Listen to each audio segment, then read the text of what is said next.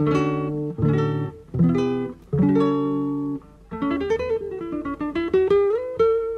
Central 3 apresenta o Cinema Nacional em Revista. É o Central Cine Brasil.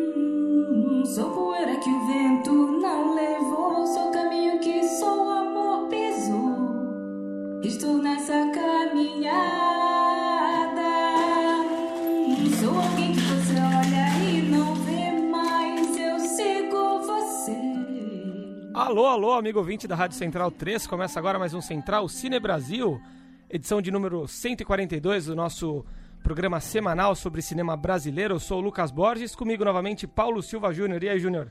Dali Lucas, abrimos com o trailer do nosso filme de hoje, Inferninho. Eu vou aproveitar já para anunciar que a gente vai passar o programa ouvindo o disco do Vitor Colares, disco de 2017. Eu entendo a noite como um oceano que banha de sombras um mundo de sol. Muito bom o disco do Vitor, não conhecia, conheci em razão do filme. Ele é autor de da maioria das canções aí do Inferninho.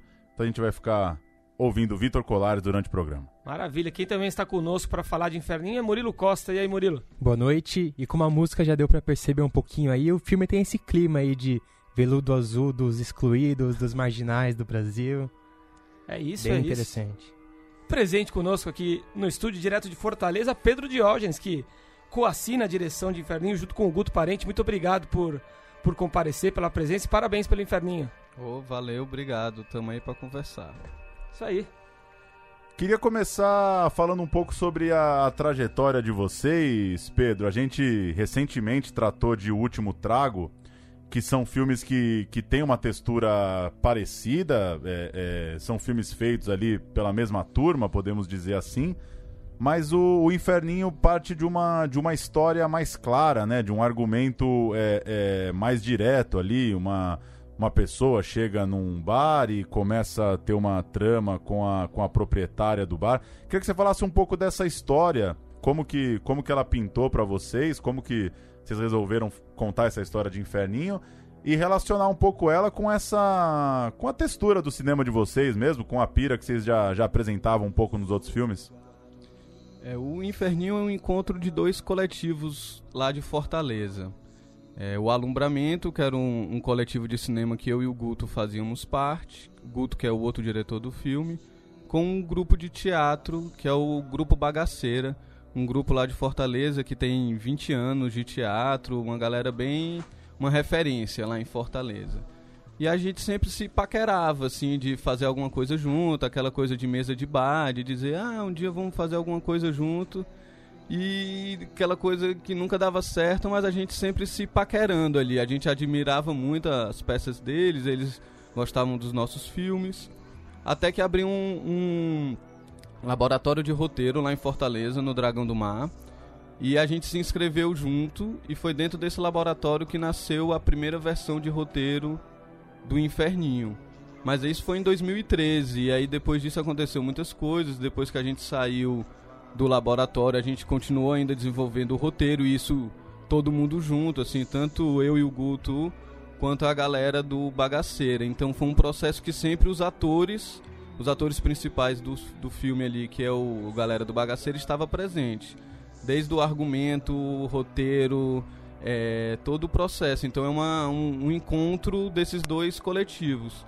E eu acho que a estética do filme é muito desse, desse é, da relação desses dois coletivos. Assim, vo- acho que tem muito dos nossos filmes no Inferninho, como tem muito das peças também do Bagaceira. É, então, o filme, cada filme é um processo. Eu acho que o Último Trago é um processo muito diferente do Inferninho e os filmes são resultado desses processos, né? Então o Inferninho é desse choque, desse encontro, dessa contaminação de um coletivo de cinema com um grupo de teatro. É, Pedro, desculpa. Não, só ia completar se essa locação, se o Bar Inferninho, ele- ela já era utilizada pelo grupo de teatro? Ou não? Não. Não. O grupo de teatro tem uma sede lá em Fortaleza que a gente usou muito para ensaio durante todo esse, esse processo que durou alguns anos. Mas a gente foi filmar na fazenda de um amigo nosso, que é um, um artista lá de Fortaleza também, o Alexandre Veras.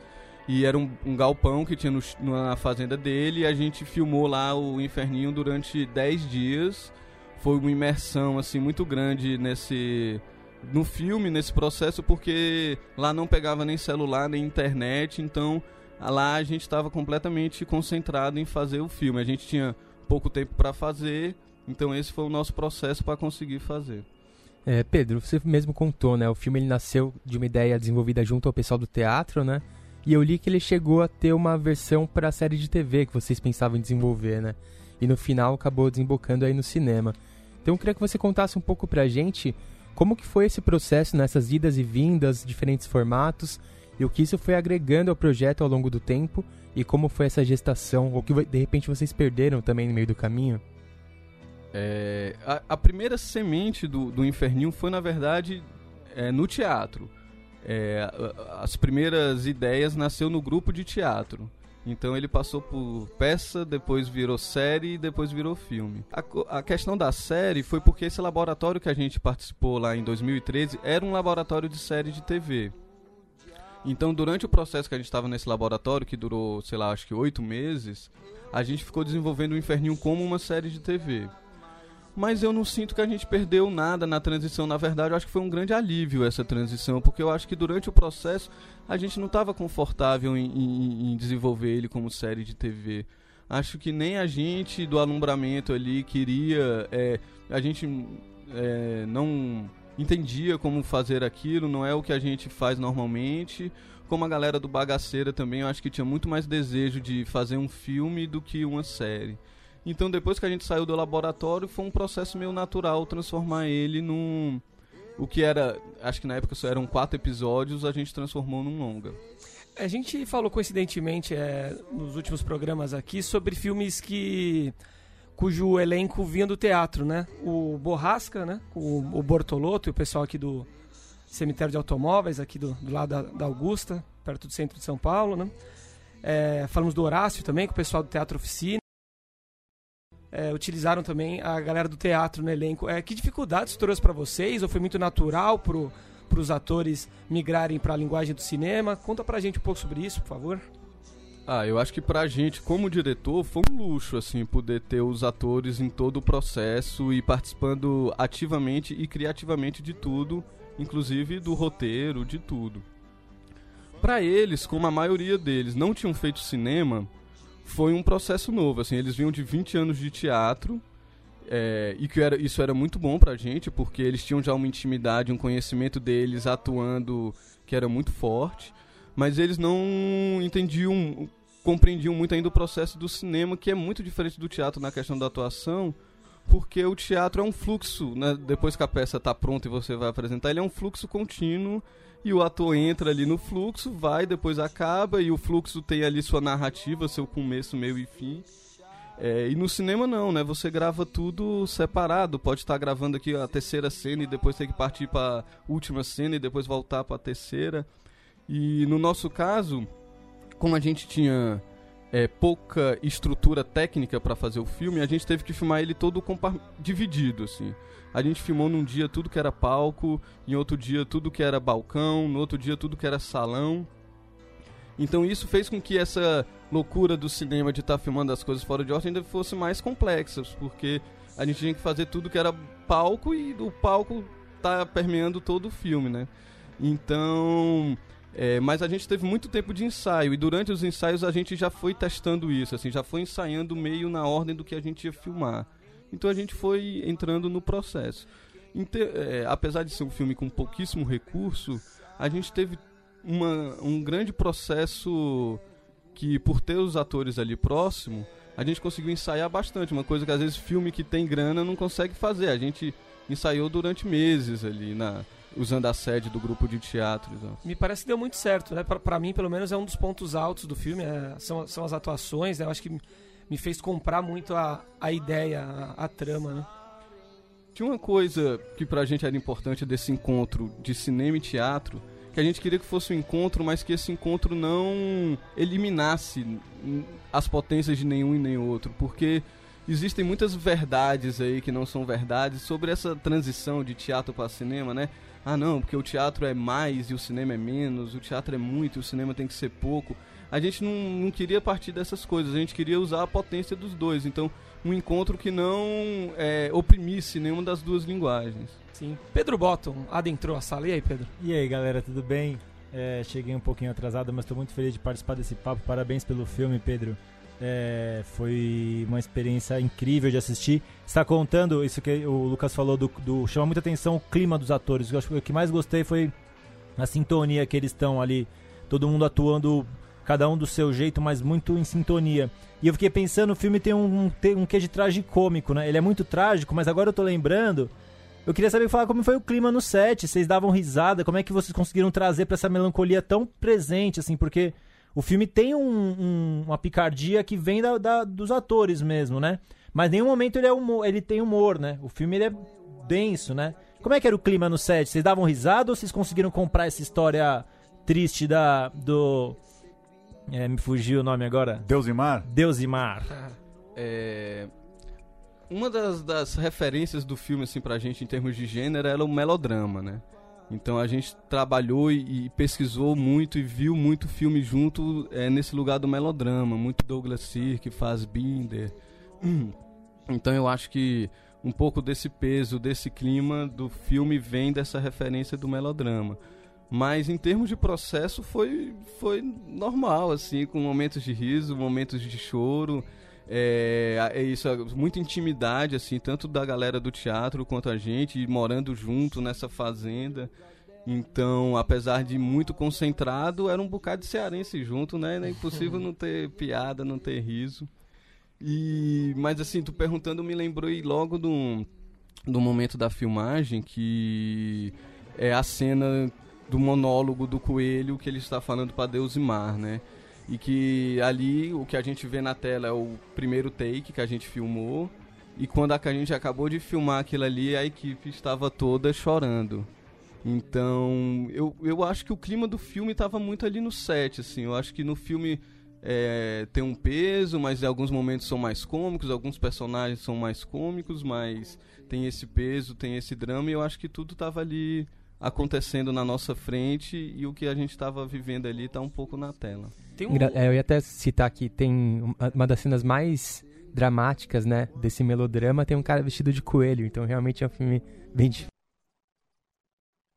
Vem da, de uma característica né, que, do filme que todos os, os personagens frequentadores do, do bar são tão fantasiados, super-heróis, de uma forma um pouco até tosca, né? Enfim, essa pira de onde vocês tiraram quando vocês decidiram que que isso estaria presente. é, filme. essa é uma pergunta que eu tinha também. Foi desenhado isso ou foi ali meio que no improviso, no sentido. Como é que foi? Foi desenhado esse figurino, essa direção de arte toda aí?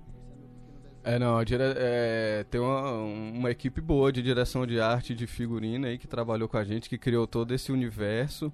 Mas é, a gente queria um inferninho um lugar de fantasia, assim, no sentido de um lugar onde você pode ser quem você quer ser, uhum. assim, de forma livre um lugar onde você pode viver suas fantasias, seus desejos, mas ao mesmo tempo como esse lugar tem que ser escondido, né? Tem que ser um lugar fora, tem que ser um lugar fechado. Ele também não é só alegria, pelo contrário, ele é muito pesado, porque o mundo que está lá fora é, não suporta aqueles personagens, o mundo que está lá fora não quer aqueles personagens. Talvez eles só possam ser daquele jeito ali dentro, né? Então, é um lugar de, de viver sua fantasia, mas com um peso também.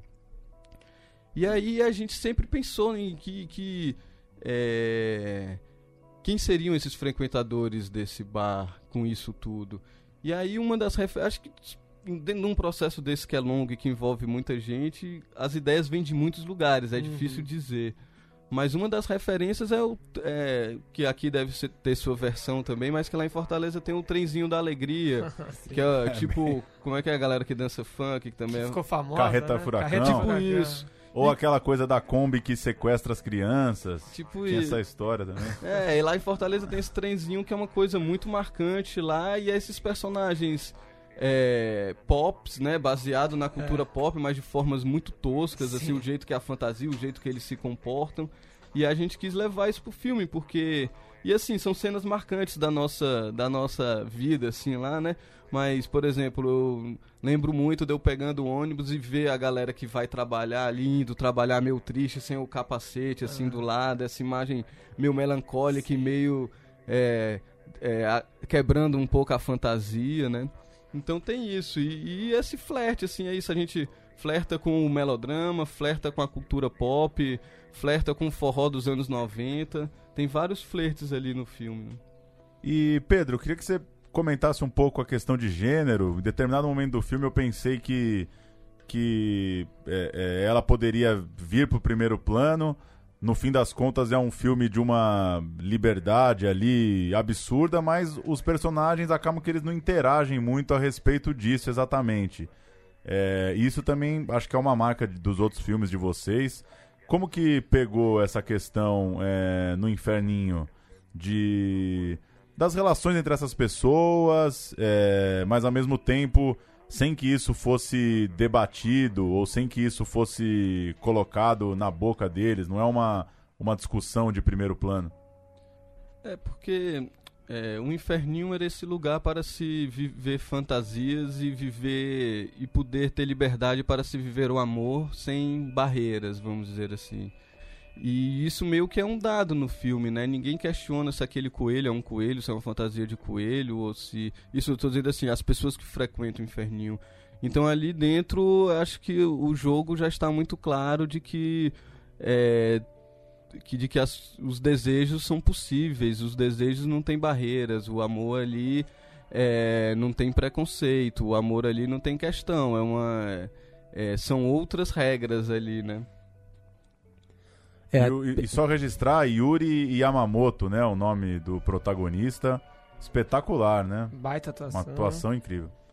É, Pedro, até como o Júnior falou, o filme não, é- não levanta bandeiras, não entra em coisas panfletárias, ele simplesmente mostra esses personagens vivendo, vivendo livremente ali, interagindo no lugar. Mas mesmo assim, até pelo lugar que a gente está, Brasil 2019, esse governo, a crise no cinema, você sabe que toda entrevista que você vai dar, isso vai vir à tona e você vai ser questionado politicamente sobre o filme, né? Como que é isso? É cansativo? Você de repente evita essa discussão no filme e tem que, dar, tem que entrar nisso em toda entrevista? Ou você acha que é natural de fazer um cinema desses, um cinema de resistência? Não, eu acho que escolher que a questão do gênero não seja um- uma questão para o filme é uma escolha política, né? Então eu acho que a política está em todas as escolhas. Então acho que não dá para fugir da política. E eu acho que da política e do que tá acontecendo e de tudo, né? E eu acho que o Inferninho leva isso um pouco pro filme, né?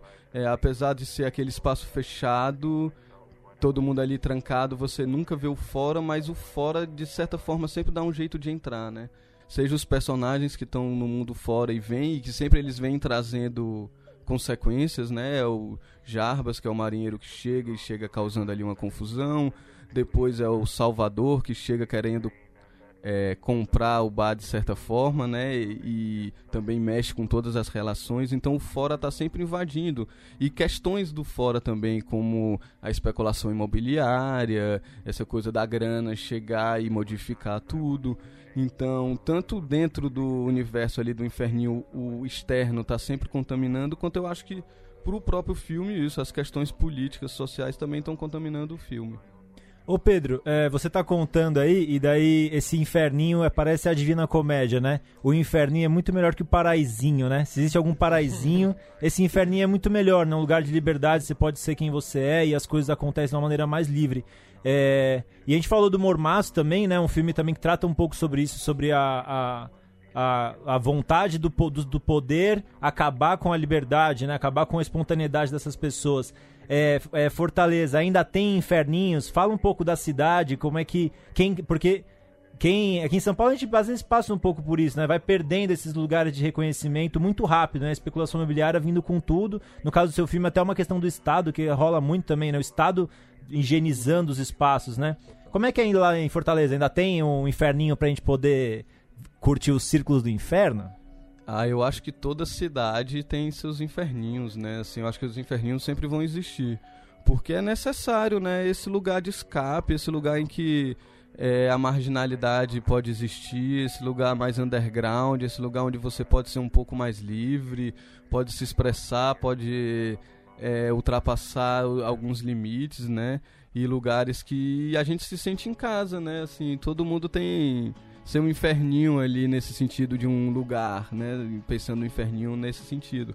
Todo mundo tem o seu inferninho ali, um lugar que se sente bem e, e, que outras pessoas podem olhar e não entender por que, que aquilo ali lhe faz bem. Mas em Fortaleza tem muitos desses inferninhos, assim, é, é, literalmente, assim, né? Desses bares, desses cabarés, desses, dessas boates que são ali mais underground, que recebem é, um público diferente do que seria na boate lá rica da cidade, lugares meio escondidos. Tem muitos e eu acho que procurando toda cidade deve ter, né? Aproveitando essa deixa regional, é, falando de cinema nordestino, a gente lembra bastante do cinema baiano por Glauber Rocha, enfim, mais recentemente Wagner Moura, o Lázaro Ramos, acho que o Gabriel Mascaro baiano também. Pernambucano. É pernambucano. E o, e o cinema pernambucano, né? Pela, na retomada com o Lírio, o Cláudio Assis, enfim, duas grandes escolas né, de cinema. O cinema cearense tem o Alder Gomes agora, que tá, ganha uma notoriedade muito, muito grande, né? tem a, a escola de vocês, né? Que estão fazendo muitos filmes, filmes muito bons. Em que pé que tá a escola cearense, o cinema cearense? Olha, eu acho que como o cinema brasileiro, eu acho que a gente está vivendo, um, por um lado, um momento muito forte, muito potente, muito criativo, muito vivo. E por outro lado, a gente está vivendo uma grande apreensão de não saber o que é o futuro, o que vai acontecer amanhã, né? É, o cinema cearense, nesses dois últimos anos, eu posso dizer que está bombando, assim, bombando no sentido de que de diversidade e de conquistas também. É, tinham dois filmes cearenses em Roterdã no passado, esse ano tinha um em Berlim, tinha filme estreando em Tiradentes esse ano, tem o Halder Gomes fazendo é, um outro tipo de cinema que busca bilheteria e consegue. É, é isso, esse ano a gente lançou o Último Trago, o Léo Moura Matheus lançou o Antônio, a gente está lançando agora o Inferninho, o Guto ainda vai lançar o Clube, então assim, coisas que eu acho que eu nunca, nunca aconteceu de ter tanto filme cearense sendo lançado, passando nos festivais, o Pé dos Cariri vai lançar um filme também esse ano, então tá bombando o cinema cearense, muita gente fazendo, diversas escolas, escolas que eu digo de formação, tem faculdade, tá num momento muito rico. E eu acho que o cinema brasileiro também. Estamos com cinco filmes em Cannes, estávamos com filmes em Berlim, estamos aí com filmes também fazendo bilheteria, diversidade, potência, então. Mas ao mesmo tempo é isso, o cinema brasileiro pode acabar com o Twitter, né? Com uma assinatura, com um decreto. Uma coisa que está sendo construída há anos pode ser destruída é, no impulso. Então a gente está nessa dúvida, assim, de estamos nesse momento muito bom, num certo auge, mas que vai vir depois disso? Vamos continuar numa crescente ou será que depois disso vai vir um buraco, né? Estamos ansiosos como todo mundo. Na nossa conversa sobre o último trago, é, a gente falou um pouco sobre o, o fim da alumbramento. É, você, você mesmo já, já citou, né? É, vocês continuam produzindo, mas talvez a, a ideia ali da, da produtora, do coletivo, é, vocês já não estão mais nessa exatamente na pilha que era antes. É, ao mesmo tempo, vocês fizeram história aí nos festivais. O, o Estrada para Itaca, se eu não me engano, venceu Tiradentes, né? Estrada para Ítaca, venceu. Para Ítaca, desculpa. Pra, eu sempre falei Itaca, hein? Que bom que, que eu tô conversando com você hoje. Sempre falei Itaca. Enfim, mas também, velho, o que, que importa? O jeito que eu falava, né? Estrada para Ítaca, que é um filme muito bom, né? E que e que acho que é até possível, sem querer é, colocar a, a, produção numa linearidade, assim, é interessante pensar, né, o que esses 10 anos lá do, do Estrada para Ítaca, então, até o Inferninho, praticamente uma década aí. O que, que, que, que você acha que o que esses filmes da alumbramento, é, que curva que é possível imaginar na trajetória de festivais, no que você aprendeu enquanto realizador, o que que, que, que você foi experimentando mais, menos, exercitando, qual que é o, um balanço, se é possível fazer aí dessa década? Ah, difícil, hein? Mas eu acho assim, tu falou a ideia do alum, eu acho que a ideia do alumbramento não acabou, eu acho que de certa forma ela se espalhou. Porque o alumbramento era um coletivo ali que a gente praticamente fazia tudo junto, assim, era uma parceria muito grande. E a partir do momento que as pessoas foram morando em outra cidade, o Ricardo foi morar no Rio, o Luiz foi morar em Belo Horizonte, o Ivo foi morar no meio dos matos, onde nem pega celular nem nada. Aí ficou difícil manter aquele coletivo do jeito que era, mas é, o jeito que eu continuo trabalhando lá com a galera que hoje em dia é da Mar Revolto é um prolongamento do que a gente fazia no alumbramento e tenho certeza do que o que o Luiz está fazendo, o que o Guto está fazendo, o que o Ricardo também são, assim. Então eu acho que a ideia, o espírito continua. Acho que a pena se espalhou agora para mais lugares em outras produtoras, vamos dizer assim. Mas eu acho para mim não existe muito um caminho linear, né? E assim, nos filmes também, cada filme é uma experiência e para mim o que importa mais é o processo, assim, é, é, do que o resultado. E, e tá fazendo, assim, para mim o que importa é estar tá trabalhando. Eu sou um trabalhador do cinema e o que eu quero estar tá é trabalhando. E até isso é engraçado você falar, é do Ítaca pra cá, né? O Ítaca foi um filme feito praticamente sem grana, sem nada e tal, e que de certa forma circulou e que muita gente ali depois, assim, eu pensava assim, ah, agora eles vão fazer filme com grana, né? O próximo passo é esse e tal. E não, a gente continua fazendo filme sem grana, fizemos algum outro com mais recurso e tal, mas o Inferninho também é um filme em baixíssimo orçamento, né? Então, de certa forma, é, é um percurso que tem é, essa coisa de estar tá fazendo do jeito possível, tá fazendo o que quer, mas sem ter que estar tá esperando o momento perfeito, tá pegando o que seria uma precariedade tentando transformar isso numa potência. Então eu acho que tem as coisas estão vivas assim nesse sentido de dessas coisas que a gente estava exercitando lá há 10 anos, acho que a gente continua exercitando. Mas também tem, de certa forma, as suas vantagens, né? Vocês vão lançar três filmes esse ano, pelo que você me falou, né? E vocês poderiam estar há três anos para lançar um filme, de repente, se fosse um filme digital, com muita grana.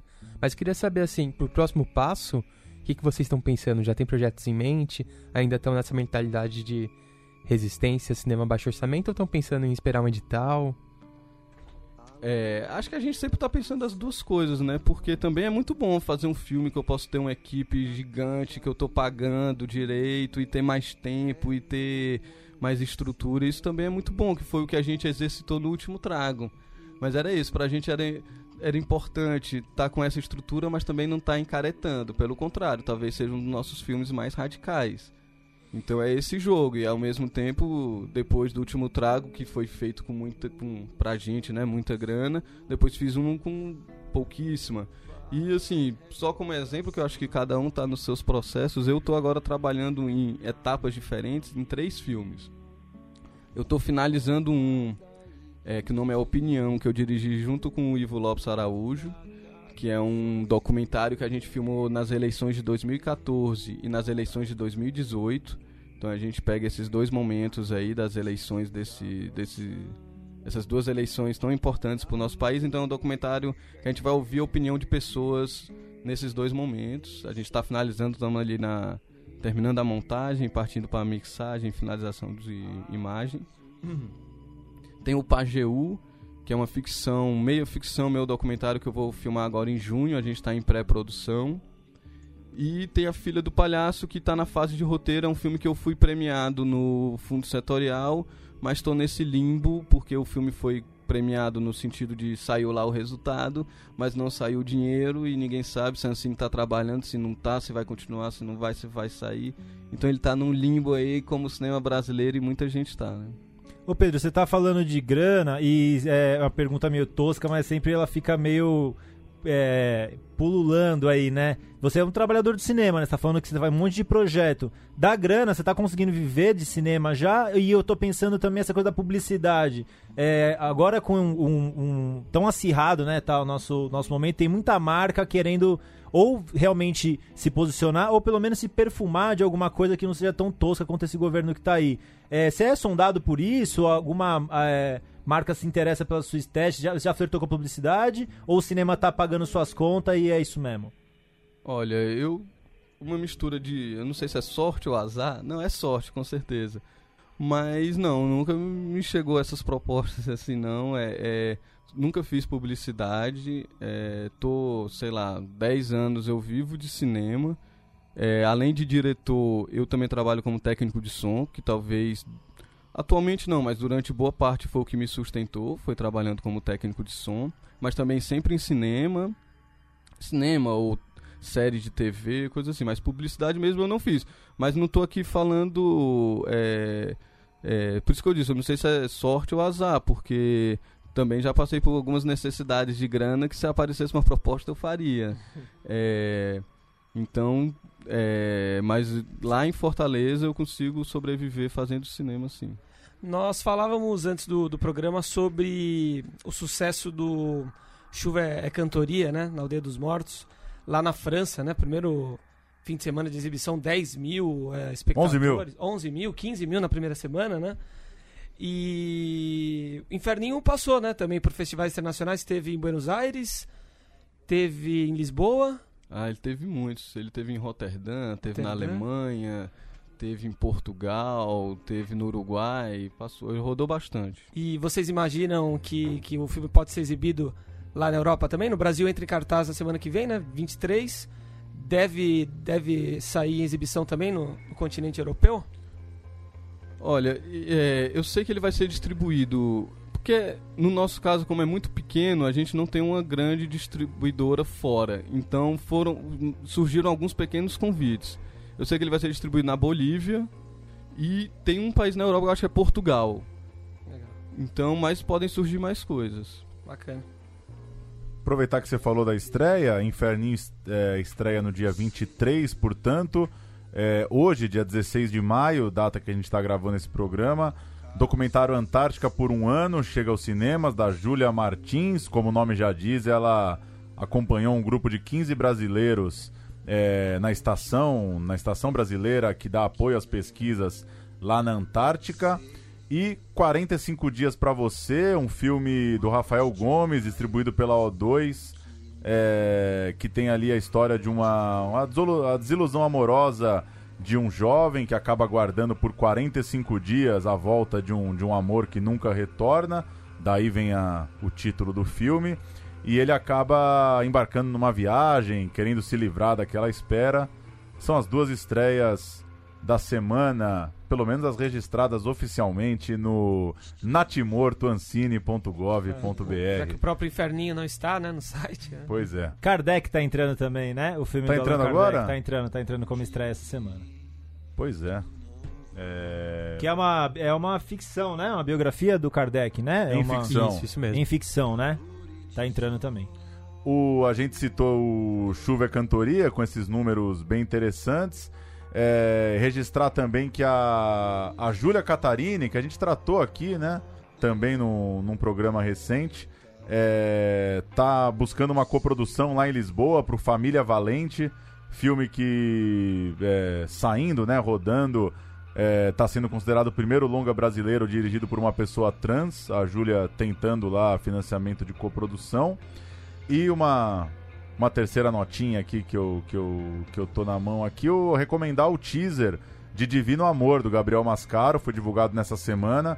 O filme ganhou data de estreia 15 de agosto, é, passou por mais de 20 festivais, Sundance, Berlim, é, filme de grande sucesso lá fora também.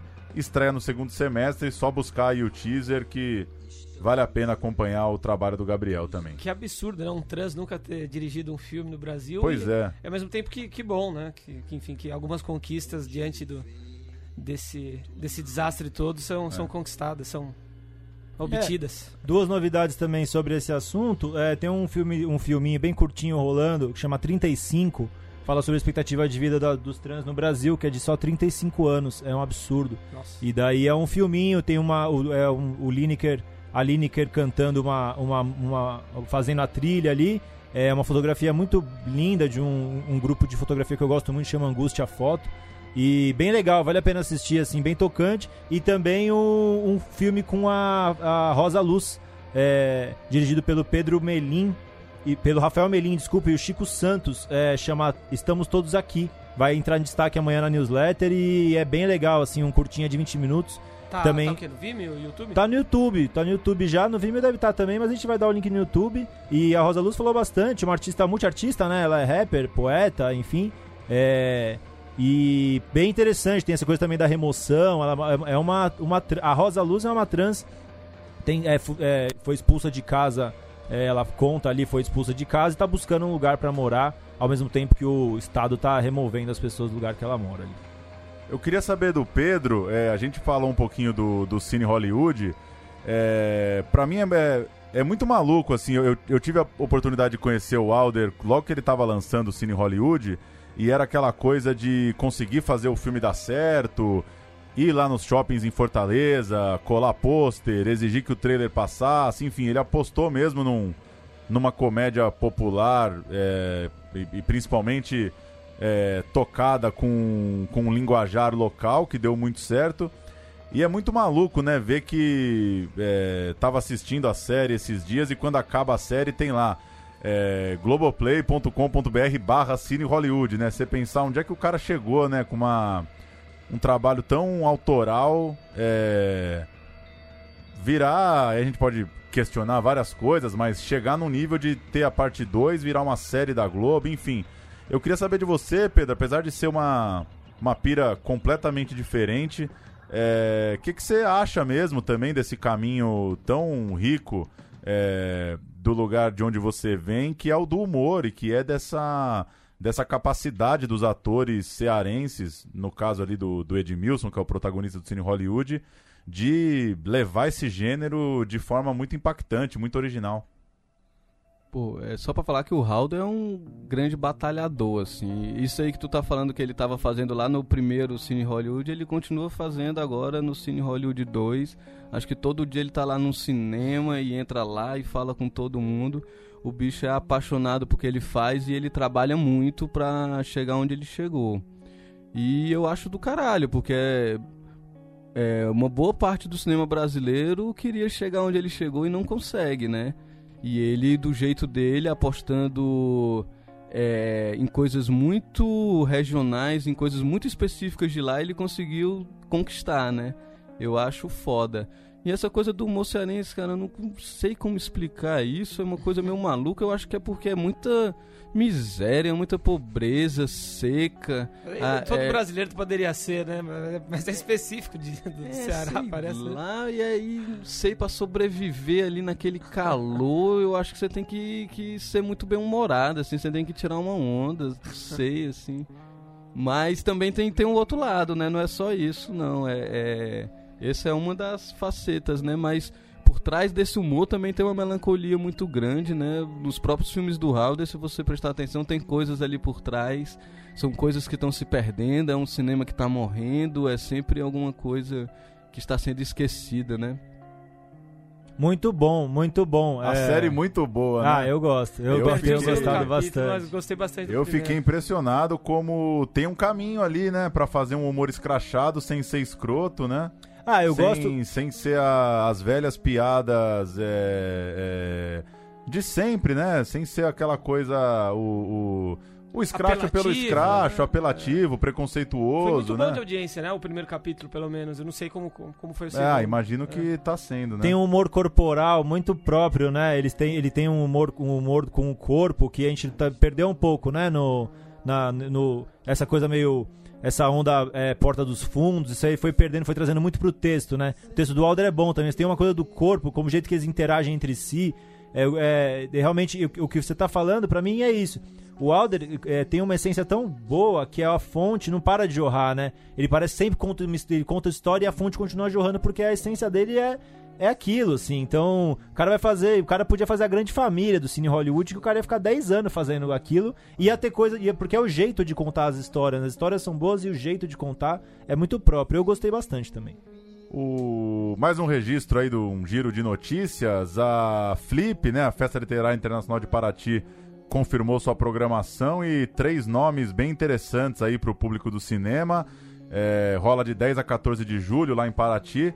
Tem uma mesa com o Miguel Gomes, que é um, um cineasta português, o diretor de Tabu, da série das três partes do Mil e Uma Noites, que eu recomendo muito, o Encantado, o Desolado e o Inquieto. São filmes gigantescos, né? Bem grandes. É... E o Tabu é sensacional também, maravilhoso. Tabu muito bom. Quinzena dos realizadores de Cannes, né? Essa, o Mil e Uma Noites. E ele vai filmar uma versão cinematográfica de Os Sertões, né? Chamado de Selvageria. Selvajaria, desculpa por isso, convidado aí, já que a Flip homenageia Euclides da Cunha. Ele vai estar na mesa com Ismael Xavier, um dos grandes críticos aí do cinema brasileiro, professor da USP, que vai lançar uma nova edição do Sertão Mar, Glauber Rocha e a Estética da Fome, livro obrigatório aí para pensar o cinema brasileiro. Legal que, que às vezes a gente não dá bola pro evento, né? Mas o evento ajuda o cara a relançar o livro dele, né? Então é importante. Quer dizer que mais gente vai ter acesso ao livro. O Bruno Graziano não veio hoje porque já tá esperando lá em Já tá Rio, na fila tá pra, pra esperar. Maior É, fã de Glauber ele- da bancada. Eu dou bola pro evento, sim. Tô... Não, eu adoro o evento, mas eu acho que evento é uma baboseira perto da possibilidade de mais gente ler os livros do cara. E a Grace Passou, atriz lá de BH, que é, tem lá o, o espetáculo Vaga Carne, que a gente falou tanto aqui no temporada. Finalmente aí tá em alta, tá sendo reconhecida também em outras praças, em outros ambientes. E é cronista também no jornal mineiro O Tempo, curadora de festival, enfim, uma artista cabulosa e que, que bom que ela vai estar lá também numa mesa performance. Mais um motivo para as pessoas assistirem a temporada, que tá no Netflix, mas você tem que dar sorte para pingar na tua tela, né? Porque a, É difícil de achar, né? não bastasse o Netflix pautar a, a, a, a distribuição do cinema, ele pauta a cinefilia também. Ele que decide E o se as algoritmo dele pessoas vão decide o ver. que você vai ver pois também. é, eles que decidem. Decide nada, você dá uma, um search Decide lá, aparece sim. pra você É. também. Eu só Você ficou vejo- apertando o botão, o que, que aparece na tela? Eu só vejo o filme brasileiro naquela porcaria e não apareceu temporada pra mim. Eu fiquei sabendo depois, quando eu li a também notícia. Eu também vi a notícia primeiro, Quando antes eu li a notícia que o, que o temporada tinha pingado. E... Mas já recomendei, em- postei no Instagram, assim, duas pessoas vieram comentar que viram e amaram o filme. Pois E lá é. em muito bom Paraty mesmo. Você é um agora- influenciador, né, Murilo?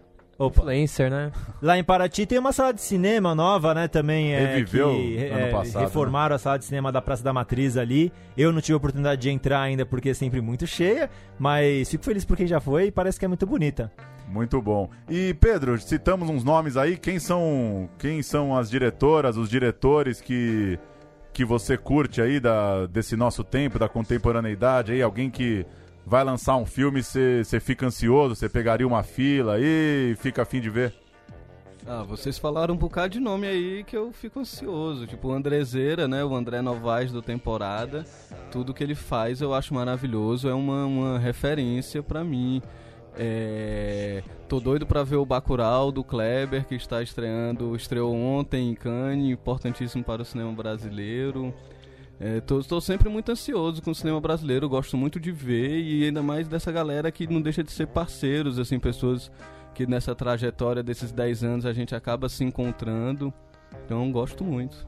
E, e- e sou um fã do cinema brasileiro e também é, tem um lá na Netflix e não apareceu pra mim também o temporada, um. não. Olha lá. Acho um absurdo. Olha lá, ditadura É do contra- algoritmo. Contra a ideologia do É cinema muito brasileiro. pior do que uma, um atendente de locadora que É não muito gostava pior. de cinema brasileiro. É muito pior. artificial, né? Não, Netflix é muito pior que Globo nesse sentido. É muito pior, porque ele dá a impressão de liberdade e na verdade é uma restrição. Aliás, é horrível. falando em Tô TV, brincando, é, eu tô concordo com vocês, sou ultra contra esse.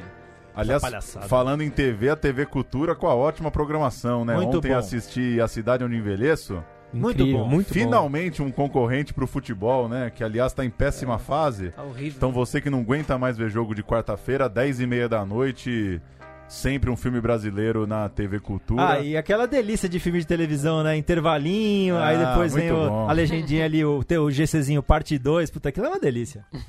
O Pedro citou o Bacurau, né? A- O Murilo separou, né? Umas, umas críticas de fora aí, mas a recepção muito calorosa, muito boa.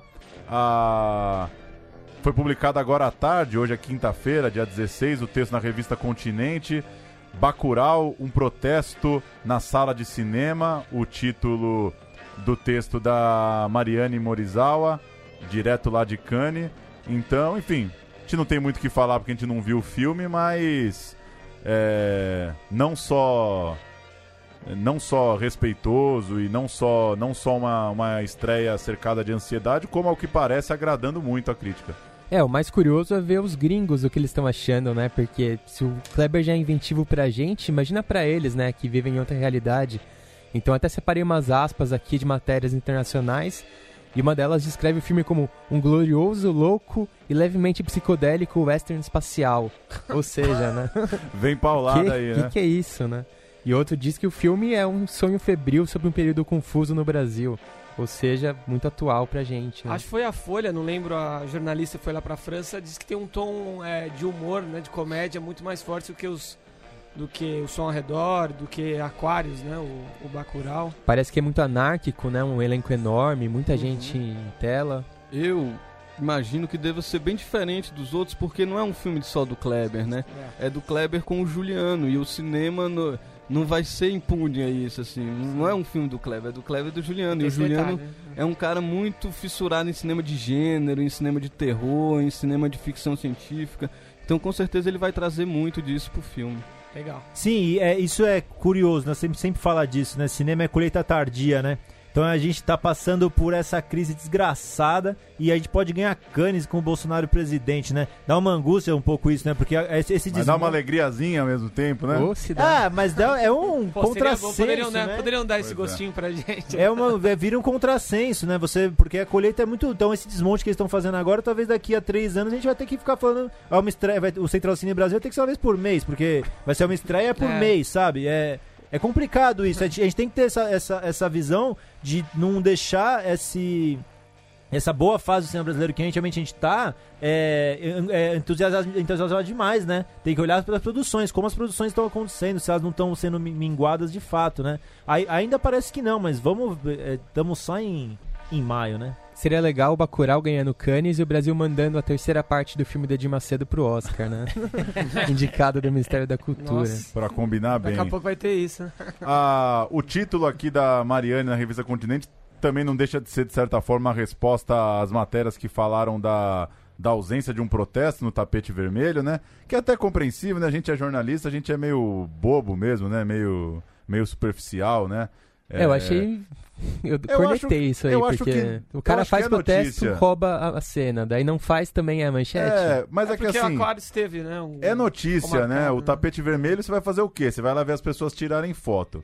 Se na última vez teve um protesto que repercutiu, dessa vez não teve, Espera-se isso. eu entendo ter a notícia, né? Do. do é, o. o- De repente o cara não fez justamente pra falar do filme, daí a ma- manchete vira que ele não É, fez o protesto. É, mas aí Não é o ovo ou a galinha, É, né? é, Porque também. O que, que ia ser o Aquário sem o protesto também? Não dá muito pra saber. Um Mas, filmaço. Ia ser um filmaço que é. Não é Mas assim, as dá pra gente. ter raiva, o Reinaldo Azevedo não Sim. ia falar pra boicotar, enfim, é, a história do filme é a história do protesto também, É. as coisas se, se, se misturam, né? É capaz Mas o- de agora o Reinaldo Azevedo indicar o Bacurau, né? Pois é, É. filme sensato, A chegou lá. Né? Uma Ra- equipe muito- Raquel Sherazade também. Uma equipe muito famosa. sensata, né? Foi muito educada no tapete vermelho. voltas, né? Posou pra fotos com muita elegância, ternos alinhados e tal. Mas é, é a loucura da, da, da exposição do artista mesmo. Tem a que- cobertura do, do tempo de, de aplauso também, né? Foi, Ah, parece é foram boa, sete né? minutos. O, Tem o termômetro. Ah, Sete minutos de, de aplauso é muitas coisas, Sete né, pela cara? equipe, uns dois e É meio com intervalos, com alguns intervalos. Né? Dá, uma, dá uma enfraquecida, volta com tudo. Mas será que todo filme em Cannes é assim? Os caras também não são uns aplauseiros dos infernos também? É. Deve ter uma lista, né? Chama os Lista cara de na rua, bate palma aí, Cannes. o Pedro ia falar alguma coisa e interrompeu. Tem que ver quantos pernambucanos tinha na plateia aplaudindo. Ah, É. também É, tem tô né? E a turma foi em peso, muito bom acompanhar aí pelas redes a, a galera lá curtindo o momento aí também de E, pô, é, é um filme brasileiro na, na primeira noite pós-abertura, né? No horário nobre, assim, é muito grande mesmo a, a força, né? Que o, que o nosso cinema tem lá fora. Ano que vem ou daqui a dois anos o Pedro Diógenes vai estar lá e o Central Cine vai junto, né? Vai. É, Latam, descola aí umas passagens, que mais? Um, um hotelzinho lá, a gente fica por lá mesmo. Mas, mas eu acho que a força agora desse ano é maior, até pelo fato de ser o segundo, assim. É uma confirmação do Kleber do e do cinema brasileiro, assim. Não foi um acaso. É uma coisa que está sendo construída. E não é só o Kleber que tá lá, né? O Carim tá lá e tem mais outras coproduções. É, então eu acho que é, é realmente um ano importante. Tá concorrendo a, a Palma de Ouro, né? Enfim. E a, pa- a Palma de Ouro, ela sempre tem cineastas repetidos, assim, os queridinhos. O Kleber pode estar entrando nesse time, né? O segundo filme em pouco tempo. Pois é, tem, tem os irmãos Dardenne esse ano, tem o. É, os irmãos da Dani estão sempre, né? Tarantino, só peixe O grande. Inarito é o chefe do júri, é isso? É, Isso. é o presidente do Você acha que os irmãos Dardenne escrevem o filme lá em Cannes? Ah, eles têm que penar. pra- Vamos buscar na casa entendi, deles o entendi. filme. Eles mandam, entram lá, aí trava o computador. Torcendo, Puta, que saco, né? Que vida dura, né? Sim. Mas enfim. É isso, senhores? É isso aí, né? Muito obrigado, Pedro, pela presença. Parabéns novamente pelo Inferninho e vamos, vamos cobrar aí todos assistindo, né? O filme quinta-feira que vem nos cinemas. Não, obrigado vocês, foi massa. Espero voltar aqui outras vezes com mais filmes e convidar todo mundo aí pra ver o Inferninho e depois que ver convidar a família, os amigos, todo mundo. Que pra gente é muito importante. Cada pessoa que vai ver o filme é, é uma multidão aí pra gente. Não, e vão ver, né, meu? Vai ver o negócio. Inferninho é bom, né? Espera entrar no Netflix, né? É, vai ver o negócio, Até porque meu. se É- entrar não vai chegar na home também. É incrível isso, né? É um cinema tão nosso, né? Tão próprio, né? Tão uma coisa tão bonita de ver. É um cinema. A gente nem fala. A questão da luz, o jeito que você trabalha com a É luz. muito único, né? Eu tenho que ver, meu. O pessoal vai ver três vezes em Vingadores, meu. Tem gente vendo pra três vezes o mesmo filme. De boneco. Ô, pelo amor de Deus, velho. É. E no Inferninho também tem super-herói. Tem. Opa, Tem. se tem. É, Lógico que showzinho. tem. Eu gostei do coelhão, hein, cara. Eu acho que o Inferninho é um bom teste de. Pode ser aqueles testes do BuzzFeed com quem você se identifica pra sacar a sua personalidade. Porque eu falei, puta, eu me identifiquei com o coelhão. O que, que será que isso quer dizer? Eu né? gosto do É Doni- prateado. Doni né? Eu Darko eu brasileiro, né? Prateado, Eu assim, gosto do prateado. O que, que isso quer dizer da minha personalidade? Mas enfim. Vou fechar subindo o som aqui pro Vitor Colares, que eu contei lá no começo. É o autor de uma, uma série de canções aí que estão em Inferninho. Ah, e só dar o toque que a SPCine tá com uma programação forte aí pra virada cultural, vai ter transmissão dos shows no site, vai ter programação no Cine Olido de filmes clássicos brasileiros e um corredor audiovisual na Paulista. Legal, Pô, tem virada de- cultural, né? De Virada patinete. audiovisual. Um corredor cultural de patinete De na ré. Paulista. Vai de patinete de ré. Valeu. Valeu!